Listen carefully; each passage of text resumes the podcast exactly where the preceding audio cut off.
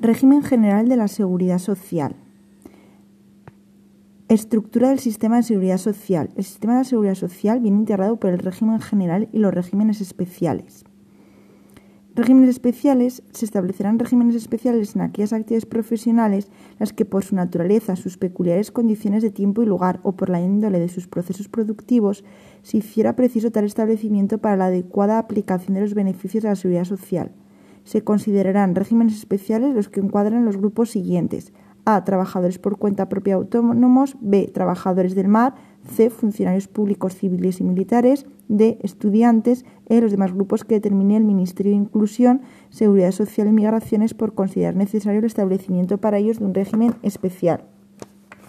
Sistemas especiales. En aquellos regímenes de la seguridad social en que así resulte necesario, podrán establecerse sistemas especiales exclusivamente en algunas materias, encuadramiento, afiliación, forma de cotización o recaudación. En la regulación de tales sistemas informará el Ministerio competente por razón de la actividad o condición de la persona en ellos incluidos. El sistema tiene, por tanto, una configuración de carácter plural, en la cual el régimen general se convierte en la base fundamental, tanto por el número de trabajadores que aglutina como por la amplitud de su acción protectora. No obstante, existen una serie de principios o medios legales que son comunes, régimen jurídico común para todo el sistema, como son las normas que tratan temas como afiliación, cotización, recaudación o acción protectora afiliación única y vitalicia al sistema con independencia del régimen en el que se cause el alta. La totalización de las permanencias en cada uno de los regímenes siempre que no se superpongan cuando los trabajadores pasen de unos a otros regímenes. El cómputo recíproco de cotizaciones con el régimen de clases pasivas del Estado para prestaciones comunes de los regímenes de que se trate. Existencia de servicios comunes para realizar funciones que afectan a todos los regímenes que integran el sistema. El régimen general, campo de aplicación. Extensión. Estarán obligatoriamente incluidos en el campo de aplicación del régimen general de la seguridad social los trabajadores por cuenta ajena o asimilados que presten sus servicios las condiciones establecidas en el artículo 1.1 del Estatuto de los Trabajadores. Son trabajadores que voluntariamente prestan sus servicios retribuidos por cuenta ajena y dentro del ámbito de organización y dirección de otra persona física o jurídica denominada empleador o empresario. En las distintas ramas de la actividad económica o asimilados a ellos, bien sean eventuales, de temporada o fijos, aun de trabajo discontinuo e incluidos los trabajadores a distancia, con independencia en todos los casos del grupo profesional del trabajador, de la forma y cuantía de la remuneración que percibe de la naturaleza común o especial de su relación laboral, salvo que por razón de su actividad deban quedar comprendidos en el campo de aplicación de algún régimen especial de la seguridad social se declaran expresamente comprendidos a los trabajadores incluidos en el sistema especial para empleados de hogar y en el sistema especial para trabajadores por cuenta ajena agrarios, b los trabajadores por cuenta ajena los socios trabajadores de las ciudades de capital, c asimilados trabajadores por cuenta ajena, los consejeros y administradores de las sociedades de capital siempre que no posean su control de los socios trabajadores de las sociedades laborales, E, asimilados a trabajadores por cuenta ajena, F, el personal contratado al servicio de notaría, registros de la propiedad y demás oficinas o centros similares, G, los trabajadores que realicen las operaciones de manipulación, empaquetado, envasado y comercialización del plátano, H, las personas que prestan servicios retribuidos en entidades o instituciones de carácter benéfico social, y los laicos o seglares que presten servicios retribuidos en los establecimientos o dependencias de las entidades o instituciones eclesiásticas. J. Los conductores de vehículos de turismo al servicio de particulares. CAL. Personal civil no funcionario de las administraciones públicas. L. El personal funcionario al servicio de las administraciones públicas y de las entidades y organismos vinculados o dependientes de ellas, incluido su periodo de práctica, salvo que estén incluidos en el régimen de clases pasivas del Estado o en otro régimen en virtud de una ley especial. M. El personal funcionario que se refiere a la disposición adicional tercera en los términos previstos en ella. N. Los funcionarios del Estado transferidos a las comunidades autónomas que hayan ingresado o ingresen voluntariamente en cuerpos o escalas propios de la comunidad autónoma de destino, cualquiera que sea el sistema de acceso. N. Los altos cargos de las administraciones públicas y de las entidades y organismos vinculados dependientes de ellas que no tengan la condición de funcionario público. O. Los miembros de corporaciones locales, los miembros de las juntas generales de los territorios históricos forales, cabildos insulares, Canarias y Consejo Insular Baleares. P. Los cargos representativos de organizaciones sindicales. Q. Cualquier otra persona que por razón de su actividad sea objeto de asimilación prevista en el apartado primero mediante Real Decreto a propuesta del Ministerio de Inclusión, Seguridad Social y Migraciones. Exclusiones. No dará lugar a inclusión en este régimen general los siguientes trabajos. A. Los que se ejecuten ocasionalmente mediante los llamados servicios amistosos, benévolos o de buena vecindad. B. Los que den lugar a la inclusión en alguno de los regímenes especiales de la seguridad social. C. Los realizados por profesores universitarios eméritos, así como el personal licenciado sanitario emérito. Exclusiones. No darán lugar a inclusión en este régimen general los siguientes trabajos a los que se ejecuten ocasionalmente mediante los llamados servicios amistosos, benévolos de buena vecindad. B. Los que den lugar a la inclusión en alguno de los regímenes especiales de la seguridad social. C. Los realizados por profesores universitarios eméritos, así como por el personal licenciado sanitario emérito. Inscripción y afiliación. Inscripción de empresas. Los empresarios como requisito previo e indispensable a la iniciación de sus actividades solicitarán su inscripción en el régimen general de la seguridad social, haciendo constar la entidad gestora o en su caso la mutua colaboradora con la seguridad social, por la que hayan optado para proteger las contingencias profesionales y en su caso la prestación económica por incapacidad temporal derivada de contingencias comunes del personal a su servicio. Los empresarios deberán comunicar las variaciones que se produzcan de los datos facilitados al solicitar su inscripción, y en especial la referente al cambio de la entidad que debe asumir la cobertura de las contingencias indicadas anteriormente. La inscripción se efectuará ante el correspondiente organismo de la Administración de la Seguridad Social, a nombre de la persona física o jurídica o entidad sin personalidad titular de la empresa se considerará empresario aunque su actividad no esté motivada por ánimo de lucro, toda persona física o jurídica o entidad sin personalidad pública o privada por cuya cuenta trabajen las personas incluidas en el campo de, aplicación del régimen general de la seguridad social. Afiliación altas y bajas.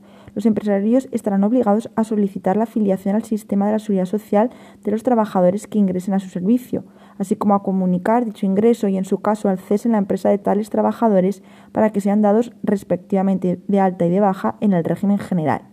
En el caso de que el empresario incumpla las obligaciones que le impone el apartado anterior, el trabajador podrá instar su afiliación alta o baja directamente al organismo competente de la Administración de la Seguridad Social. Este organismo podrá también efectuar tales actos de oficio cuando a raíz de los datos de que dispongan de las actuaciones de la Inspección de Trabajo y Seguridad Social por cualquier otro procedimiento se compruebe la inobservancia de dichas obligaciones. El reconocimiento del derecho a la alta y a la baja en el régimen general corresponderá al organismo de la Administración de la Seguridad Social que reglamentariamente se establezca. Salvo disposición legal expresa en contrario, la situación de alta del trabajador en este régimen general condicionará la aplicación al mismo de las normas del presente título. Procedimiento y plazos. El cumplimiento de las obligaciones que se establecen en los artículos anteriores se ajustará en cuanto a la forma, plazos y procedimientos a lo establecido reglamentariamente. La afiliación y altas sucesivas solicitadas fuera de plazo por el empresario o el trabajador no tendrán efecto retroactivo alguno, cuando tales actos se practiquen de oficio. Su eficacia temporal e imputación de responsabilidades resultantes en las que se determinan en esta ley y sus disposiciones de aplicación y desarrollo. El procedimiento y los plazos de afiliación estarán regulados por el Reglamento General sobre Inscripción de Empresas y Afiliación, altas, bajas y variaciones de datos de trabajadores en la seguridad social. Cotización. Sujetos obligados. Estarán sujetos a la obligación de cotizar al régimen general de la seguridad social los trabajadores y asimilados comprendidos en su campo de aplicación y los empresarios por cuya cuenta trabaje. La cotización comprenderá dos aportaciones, A de los empresarios y B de los trabajadores. No obstante, dispuestos en los apartados anteriores, por las contingencias de accidentes de trabajo y enfermedades profesionales, la cotización completa correrá a cargo exclusivamente de los empresarios.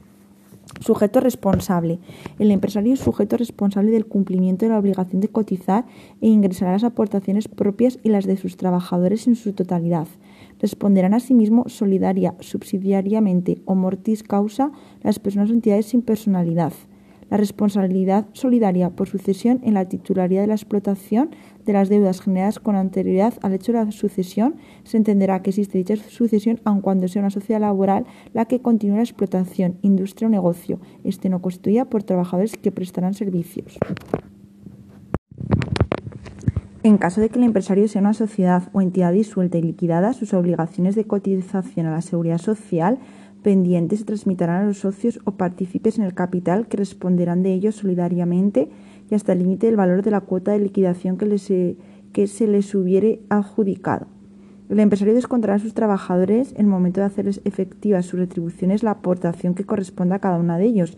Si no efectúas el descuento en dicho momento, no podrá realizarlo con posterioridad, quedando obligado a ingresar la totalidad de las cuotas a su exclusivo cargo. En los justificantes de pago de dichas retribuciones, el empresario deberá informar a los trabajadores de la cuantía total de la cotización de la seguridad social, indicando la parte de la cotización que corresponde a la aportación del empresario y la parte correspondiente al trabajador, los términos que reglamentariamente se determinen. El empresario que, habiendo efectuado tal descuento, no ingrese dentro del plazo la parte de cuota correspondiente a sus trabajadores, incurrirá en responsabilidad ante ellos y ante los organismos de la Administración de la Seguridad Social afectados sin perjuicio de la responsabilidad penal y administrativa que procedan. Nulidad de pactos. Se anula todo pacto individual o colectivo por el cual el trabajador asuma la obligación de pagar total o parcialmente la prima o parte de cuota a cargo del empresario. Igualmente se anula todo pacto que pretenda alterar las bases de cotización que se fijen. Duración de la obligación de cotizar. La obligación de cotizar nacerá con el inicio de la prestación del trabajo, incluido el periodo de prueba. La mera solicitud de la afiliación o alta del trabajador al organismo competente de la Administración de la Seguridad Social surtirá en todo caso idéntico efecto. La obligación de cotizar se mantendrá por todo el tiempo en que el trabajador esté en alta en el régimen general o preste sus servicios, aunque sean de carácter discontinuo. Dicha obligación subsistirá asimismo respecto a los trabajadores que se encuentren cumpliendo deberes de carácter público o desempeñando cargos de representación sindical, siempre que ello no dé lugar a la excedencia en el trabajo. Dicha obligación solo se extinguirá con la solicitud en regla de la baja del régimen general al organismo competente de la Administración de la Seguridad Social. Sin embargo, dicha comunicación no extinguirá la obligación de cotizar si continuase la prestación del trabajo. La obligación de cotizar continuará en la situación de incapacidad temporal, cualquiera que sea su causa, en la maternidad, en la paternidad, en el riesgo durante el embarazo y en el riesgo durante la lactancia natural. La obligación de cotizar se suspenderá durante las situaciones de huelga y cierre patronal. La obligación de cotizar por las contingencias de accidentes de trabajo y enfermedades profesionales existirá aunque la empresa con infracción de lo dispuesto en esta ley no tuviera establecido la protección de su personal o de parte de él respecto a dicha contingencia. En tal caso, las primas debidas se devengarán a favor de la Tesorería General de la Seguridad Social. Tipo de cotización. El tipo de cotización tendrá carácter único para todo el ámbito de protección de este régimen general. Su establecimiento y su distribución para determinar las aportaciones respectivas del empresario y trabajador obligados a cotizar se efectuarán en la correspondiente Ley de Presupuestos Generales del Estado. El tipo de cotización se reducirá en el porcentaje o porcentajes correspondientes a aquellas situaciones y contingencias que no queden comprendidas en la acción protectora, que se determine para quienes sean asimilados a trabajadores por cuenta ajena, así como para otros supuestos establecidos legal o reglamentariamente. Cotización por accidentes de trabajo y enfermedades profesionales se realizará mediante la aplicación de los tipos de cotización establecidos para cada actividad económica, ocupación o situación en tarifa de primas establecidos legalmente. Para el cálculo de dichos tipos de cotización se computará el coste de las prestaciones y las exigencias de los servicios preventivos y rehabilitadores. De igual forma, se podrá establecer para las empresas que ofrezcan riesgos de enfermedades profesionales tipos adicionales a la cotización de accidentes de trabajo en relación a la peligrosidad. La cuantía de los tipos de cotización podrá reducirse en el supuesto de empresas que se distingan por el empleo de medios eficaces de prevención. Asimismo, dicha cuantía podrá aumentarse en el caso de empresas que incumplan sus obligaciones en materia de seguridad y salud en el trabajo. La reducción y el aumento previstos en este apartado no podrá exceder del 10% de los tipos de cotización, si en el aumento podrá llegar hasta un 20% en caso de reiterado incumplimiento de las aludidas obligaciones. Base de cotización. La base de cotización para todas las contingencias y situaciones amparadas por la acción protectora del régimen general, incluidas las de accidente de trabajo y enfermedad profesional, estará constituida por la remuneración total, cualquiera que sea su forma o denominación, tanto en metálico como en especie, que con carácter mensual tenga derecho a percibir el trabajador. Las percepciones de vencimiento superior al mensual se prorratearán a lo largo de los 12 meses del año.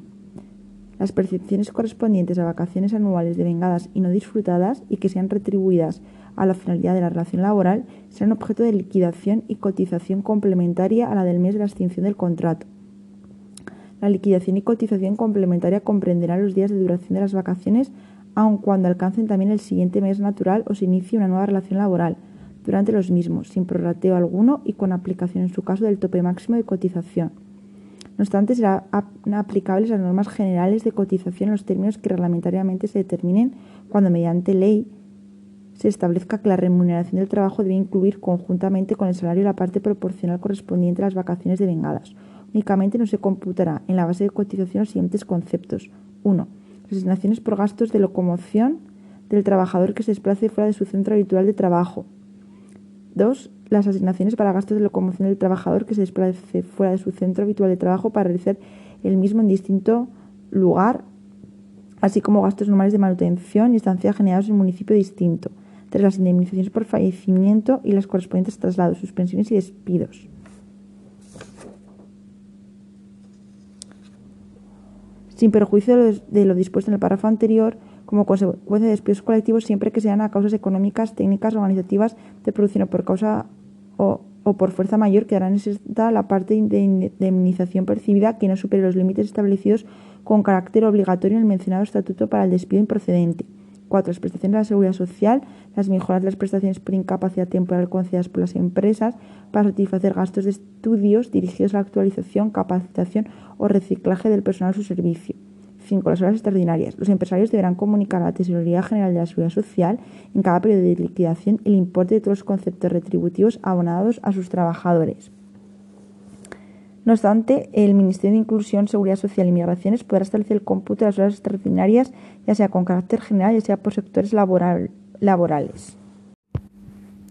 Topes máximo y mínimo de la base de cotización. El tope máximo de la base de cotización único para todas las actividades categorías profesionales y contingencias incluidas en este régimen será establecido para cada año la correspondiente ley de presupuestos generales del Estado. El tope máximo de la base de cotización, si establecido, será aplicable igualmente en los casos de pluriempleo. A los efectos de esta ley se entenderá por pluriempleo la situación de quienes trabajen en dos o más empresas distintas, en actividades que den lugar a su inclusión en el campo de aplicación de este régimen general. La base de cotización tendrá como tope mínimo la cuantía del salario mínimo interprofesional vigente en cada momento, incrementada en un sexto. El Ministerio de Inclusión, Seguridad Social y Migraciones adecuará en función de los días y horas trabajados los topes mínimos y las bases mínimas fijadas para cada grupo de categoría profesionales, en relación con los supuestos en que por disposición legal se establezca expresamente la cotización por días o por horas.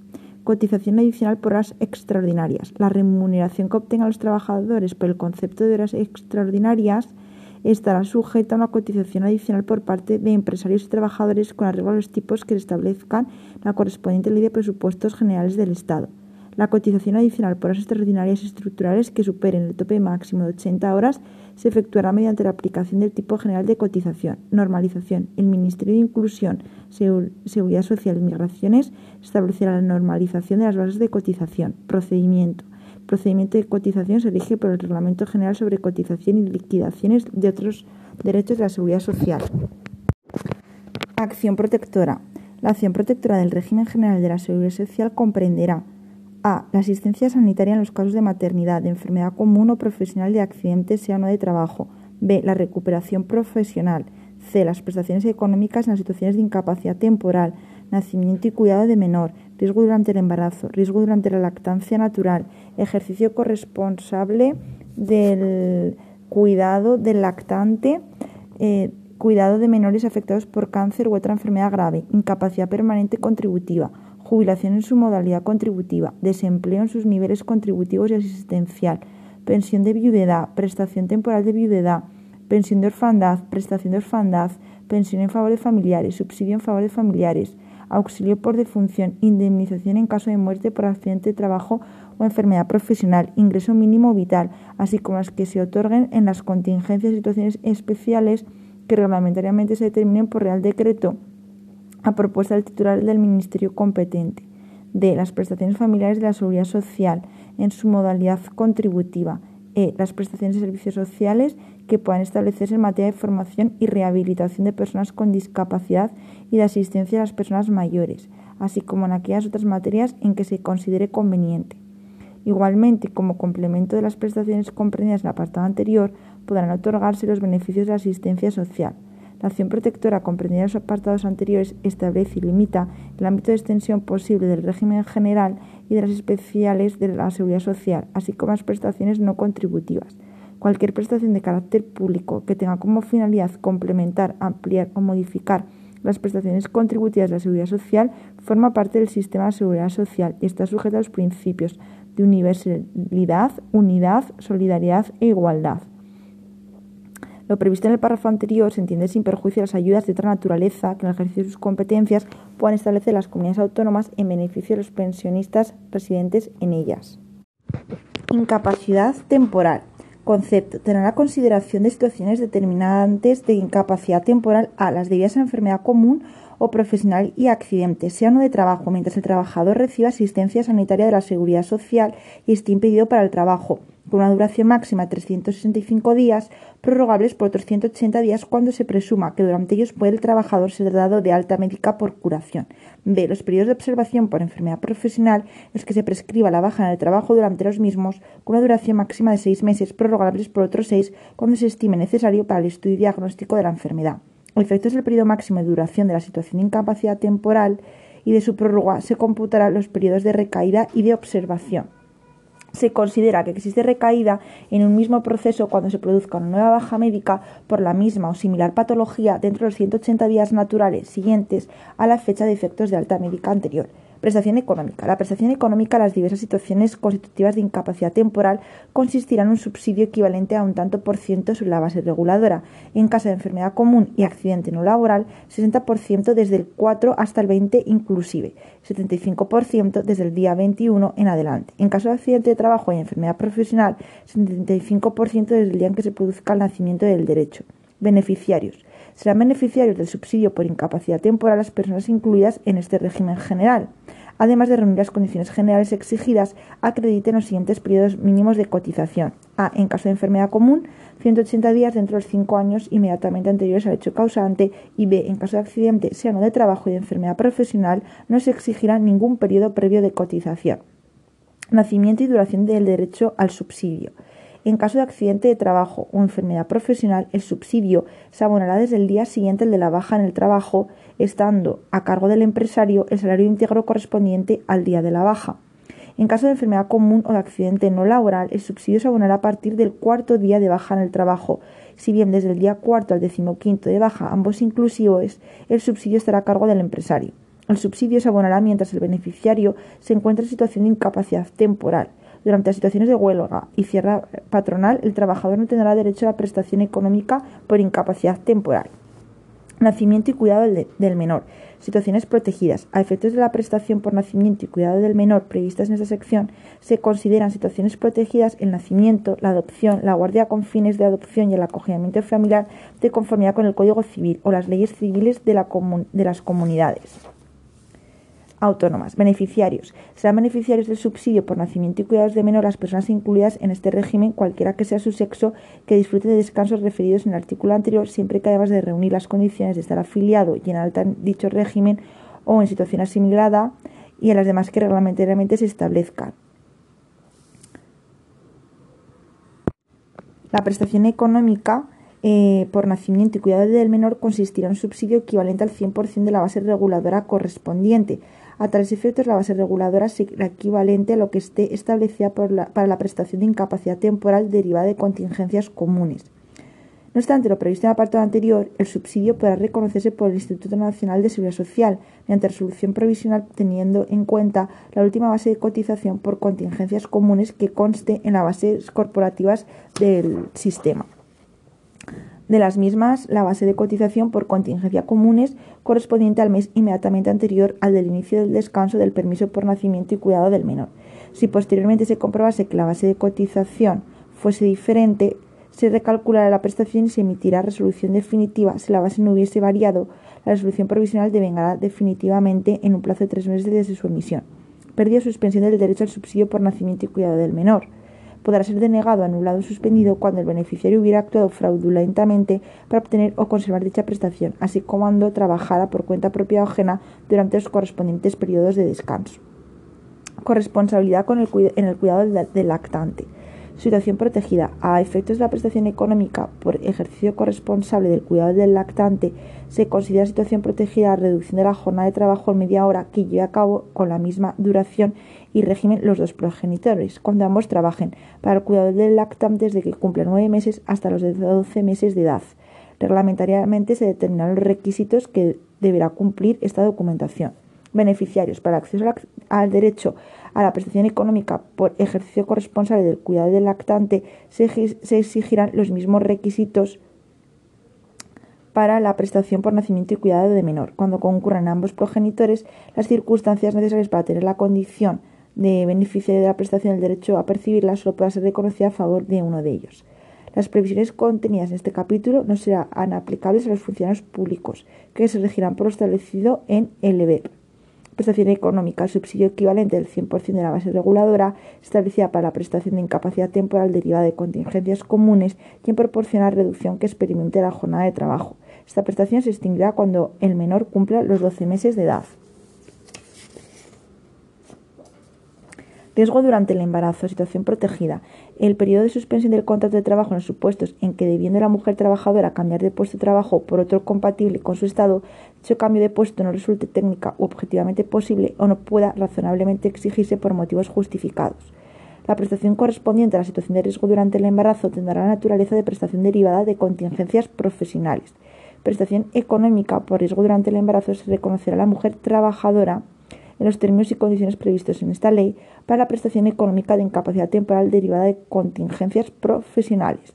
La prestación económica nacerá el día en que se inicie la suspensión del contrato de trabajo y finalizará el día anterior a aquel en que se inicie la suspensión del contrato de trabajo por maternidad o de reincorporación de la mujer trabajadora a su puesto de trabajo. Consistirá en un subsidio equivalente al 100% de la base reguladora correspondiente. La gestión y el pago de la prestación corresponderá a la entidad gestora, la mutua colaboradora con la seguridad social. Riesgo durante la lactancia natural, situación protegida. Se considera situación protegida el periodo de suspensión del contrato de trabajo en los supuestos en que, debiendo la mujer trabajadora cambiar de puesto de trabajo por otro compatible con su situación, dicho cambio de puesto no resulte técnica o objetivamente posible o no pueda razonablemente exigirse por motivos justificados. Prestación económica. La prestación económica se reconocerá a la mujer y se extinguirá en el momento en que el hijo cumpla nueve meses, salvo que la beneficiaria se haya reincorporado con anterioridad a su puesto de trabajo anterior otro compatible con su situación, en cuyo caso se extinguirá el día anterior al de dicha reincorporación. Cuidado de menores afectados por cáncer u otra enfermedad grave.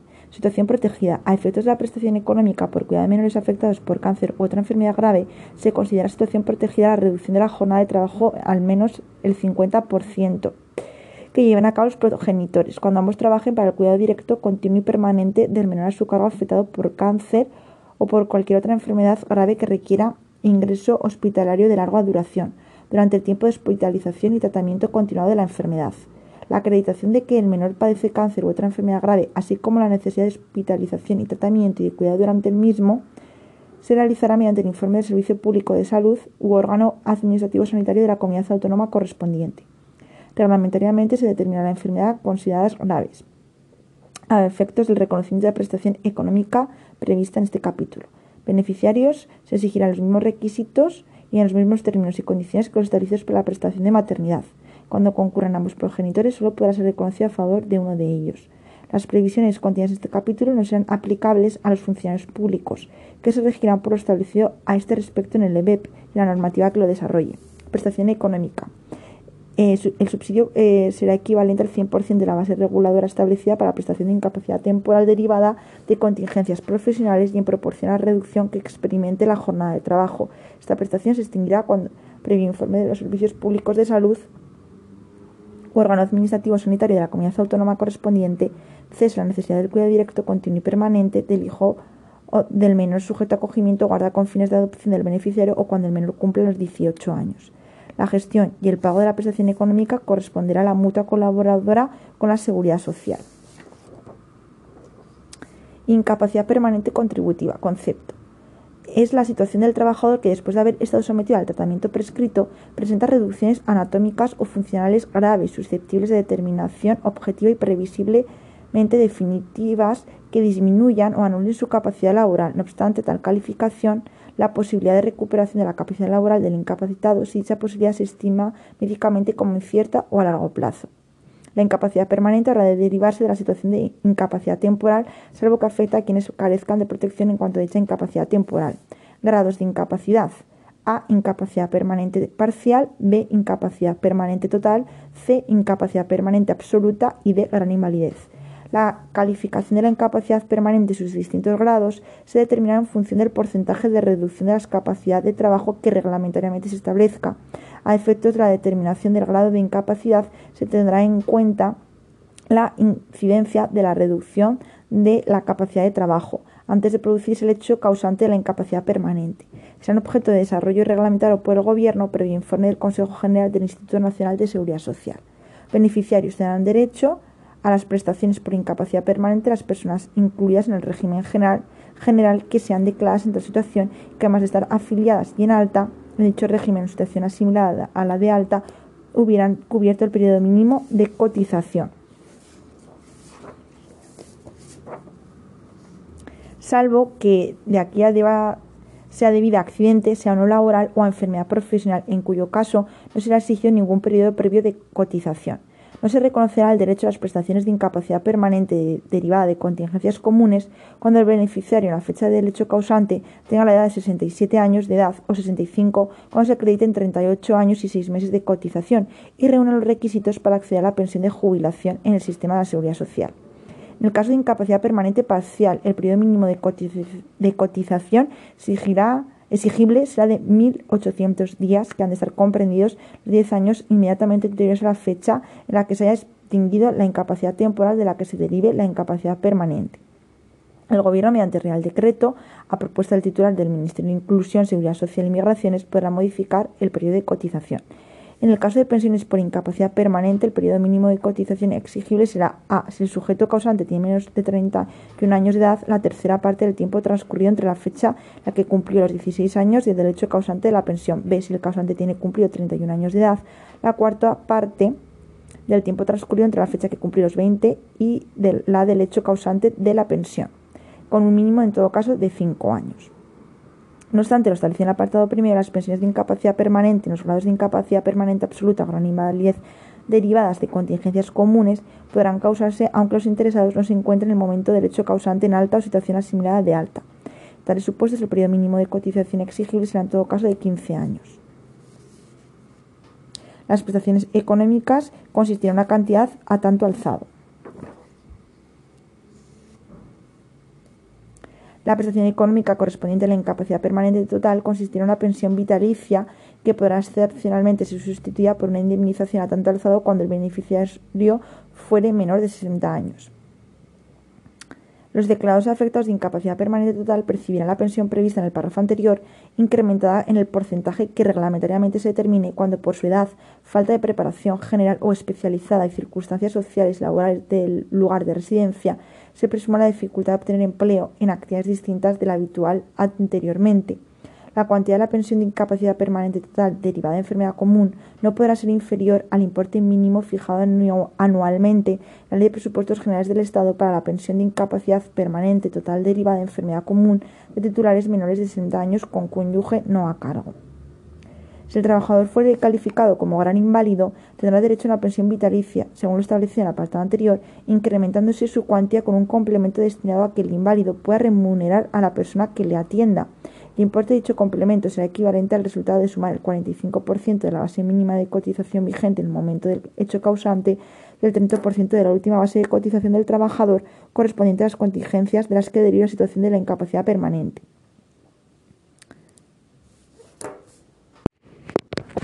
Lesiones permanentes no incapacitantes. Indemnizaciones por baremo. Las lesiones, mutilaciones y deformidades de carácter definitivo causadas por accidente de trabajo o enfermedad profesional que sin llegar a constituir una incapacidad permanente conforme a lo establecido en el capítulo anterior supongan una disminución o alteración de la integridad física del trabajador y aparezcan recogidas en el baremo anejo a las disposiciones de desarrollo de esta ley serán indemnizadas por una sola vez con las cantidades alzadas que en el mismo se determine. Beneficiarios serán beneficiarios de las indemnizaciones los trabajadores integrados en el régimen general que reúne la condición general de estar afiliado y en alta y dados de alta médica. Incompatibilidad con la prestación por incapacidad permanente. Son incompatibles con las prestaciones económicas establecidas para la incapacidad permanente, salvo en el caso de que dichas lesiones, mutilaciones y deformidades sean totalmente independientes de las que hayan sido tomadas en consideración para declarar tal incapacidad permanente y el grado de la misma. Jubilación en su modalidad contributiva. Concepto. La prestación económica por causa de jubilación en su modalidad contributiva será única para cada beneficiario y consistirá en una pensión vitalicia que le será reconocida en las condiciones, cuantía y forma que reglamentariamente se determinen cuando alcance la edad establecida, cese o haya cesado en el trabajo por cuenta ajena.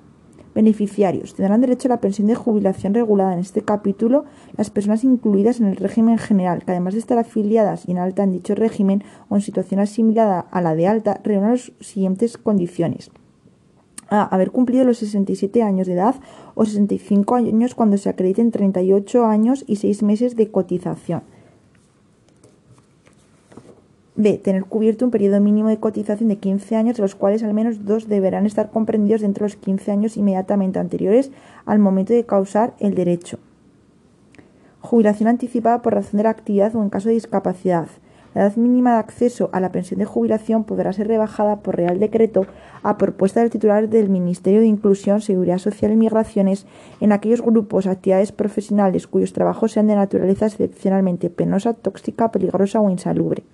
De igual modo, la edad mínima de acceso a la pensión de jubilación podrá ser reducida en el caso de personas con discapacidad en un grado igual o superior al 65% los términos contenidos en el correspondiente Real Decreto acordado a propuesta del titular del Ministerio de Inclusión, Seguridad Social y Migraciones, o también en un grado de discapacidad igual o superior al 45%, siempre que en este último supuesto se trate de discapacidades reglamentariamente determinadas respecto de las que existan evidencias de que se determinan de forma generalizada y apreciable una reducción de esperanza de vida.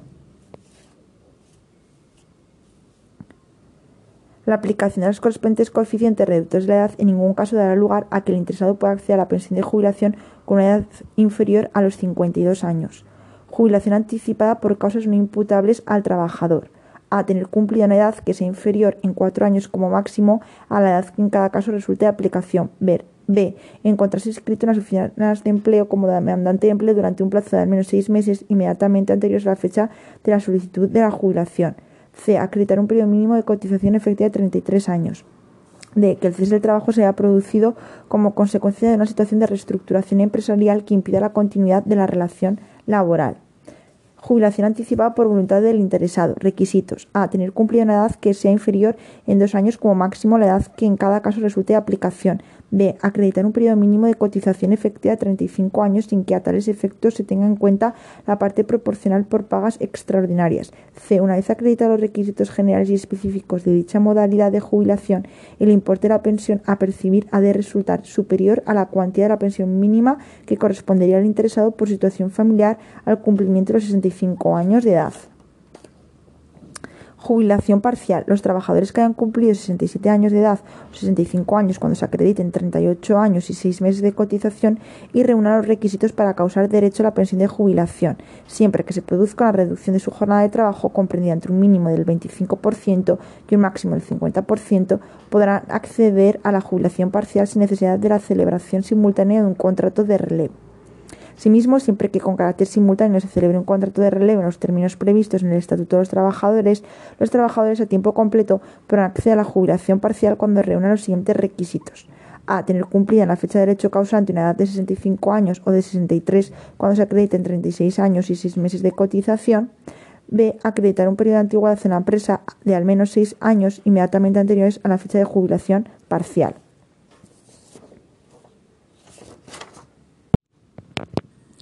Imprescriptibilidad. El derecho al reconocimiento de la pensión de jubilación es imprescriptible. Incompatibilidad. El disfrute de la pensión de jubilación será incompatible con el trabajo del pensionista. Las personas que accedan a la jubilación podrán compatibilizar el percibo de la pensión con un trabajo a tiempo parcial en los términos que reglamentariamente se establezca. Durante dicha situación se minorar el percibo de la pensión en proporción inversa a la reducción aplicable a la jornada de trabajo del pensionista en relación a la de un trabajador a tiempo completo comparable. El desempeño de un puesto de trabajo en el sector público es incompatible con la percepción de pensión de jubilación en su modalidad contributiva. La incompatibilidad que se refiere a este apartado no se da aplicación a los profesores universitarios eméritos ni al personal licenciado sanitario emérito. También será incompatible el percibo de la pensión de jubilación en su modalidad contributiva con el desempeño de los altos cargos reguladora del ejercicio del alto cargo de la Administración General del Estado. El percibo de la pensión jubilación será compatible con la realización del trabajo por cuenta propia cuyos ingresos anuales totales no superen el SMI en cómputo anual. Quienes realicen estas actividades económicas no estarán obligados a cotizar por las prestaciones de la seguridad social. Pensión de jubilación y envejecimiento activo. Será compatible con la realización de cualquier trabajo por cuenta ajena por cuenta propia del pensionista en los siguientes términos. A. El acceso a la pensión deberá haber tenido lugar una vez cumplida la edad que en cada caso resulte de aplicación, sin que en tales casos sean admisibles jubilaciones acogidas a bonificaciones o anticipaciones de la edad de jubilación. B. El porcentaje aplicable a la respectiva base reguladora de alcanzar el 100%. Y C. El trabajo compatible podrá realizarse a tiempo completo o a tiempo parcial. Muerte y supervivencia. Prestaciones. A. Un auxilio por defunción. B. Una pensión vitalicia de edad. C. Una prestación temporal de viudedad. D. Una pensión de orfandad. E. Una pensión vitalicia o en su caso subsidio temporal en favor de familiares. Sujetos causantes podrán causar derecho a las prestaciones enumeradas en el artículo anterior a las personas incluidas en el régimen general que cumplen la condición general de estar afiliadas y en alta en dicho régimen en una situación asimilada a la de alta. B. Los perceptores de los subsidios de incapacidad temporal, riesgo durante el embarazo, maternidad, paternidad riesgo durante la lactancia natural que cumple el periodo de cotización que en su caso esté establecido. C. Los tutores de pensiones contributivas de jubilación e incapacidad permanente.